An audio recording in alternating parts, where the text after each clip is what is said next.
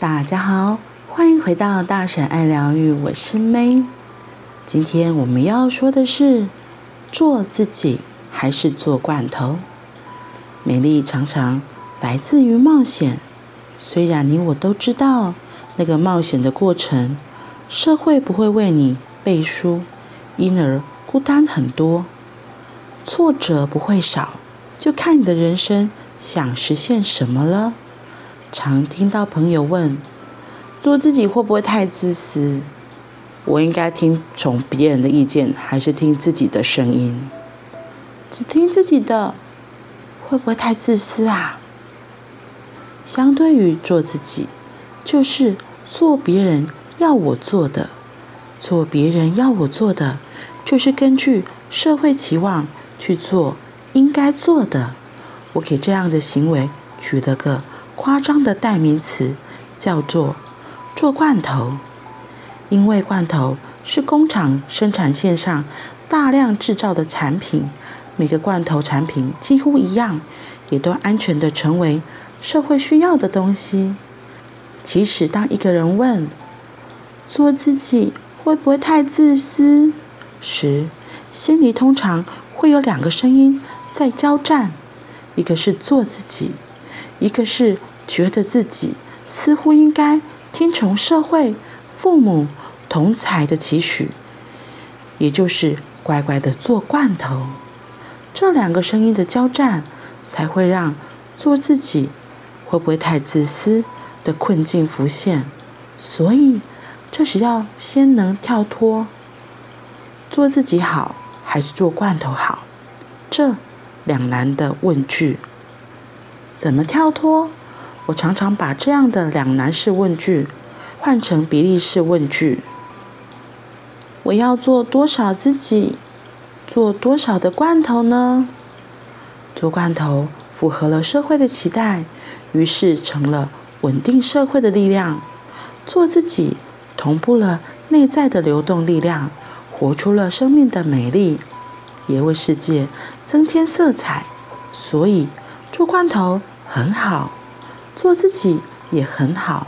这个概念与家族治疗师萨提尔所说的“我是 OK 的，你也是 OK 的”有相互辉映之处。一部分的我乖乖做罐头。高中毕业后，我跟随社会的期待，考上清华大学电机系，当了一个小罐头。因为当时电机系很红。大家知道我考上电机系，都很为我高兴。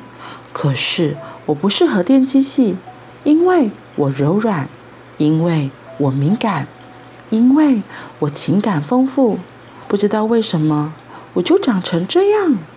所以在大三那年，我第一次偷偷的有了不当罐头的心愿，开始重新地准备自己，要来走一条自己的路。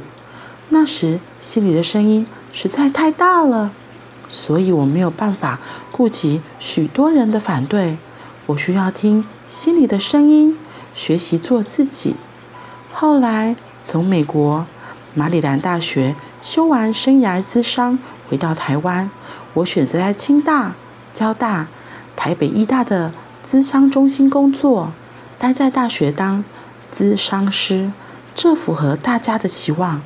但我没办法担任全职的行政咨商人员，而选择做需要在不同学校跑来跑去的行动咨商师，这样可以累积足够的咨商治疗实战经验，可以磨练自己的咨商辅导功力。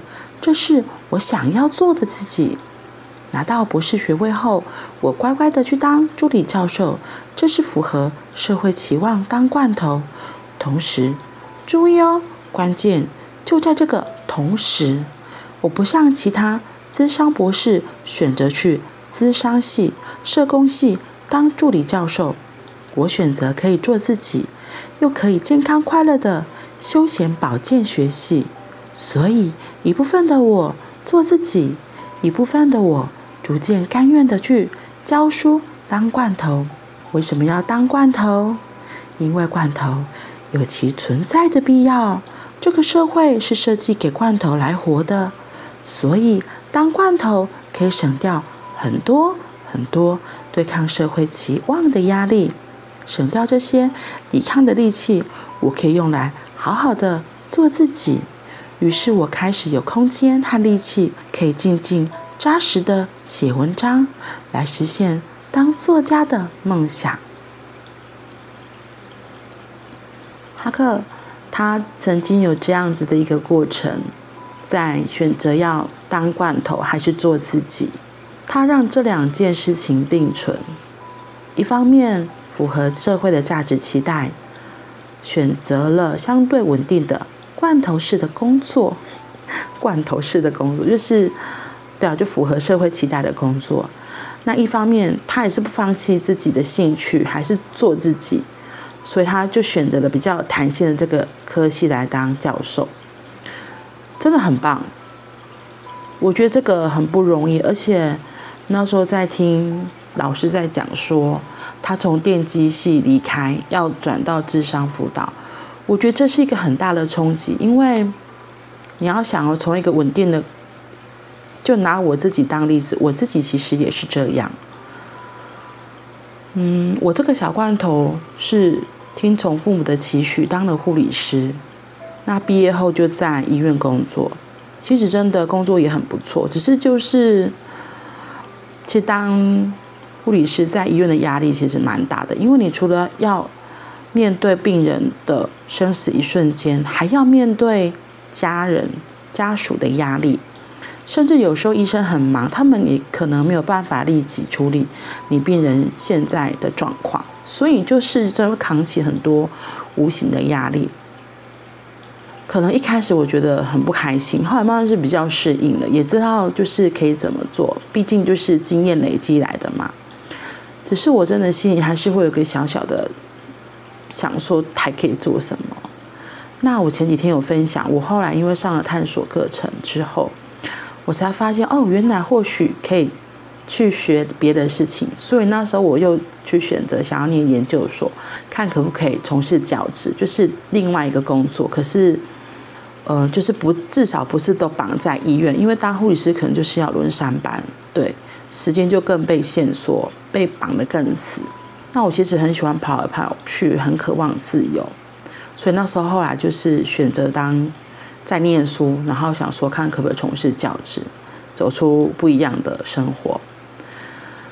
那我觉得最有趣的是，其实这边他有说到，我真的后来去念了研究所，然后就真的有当了一段教职。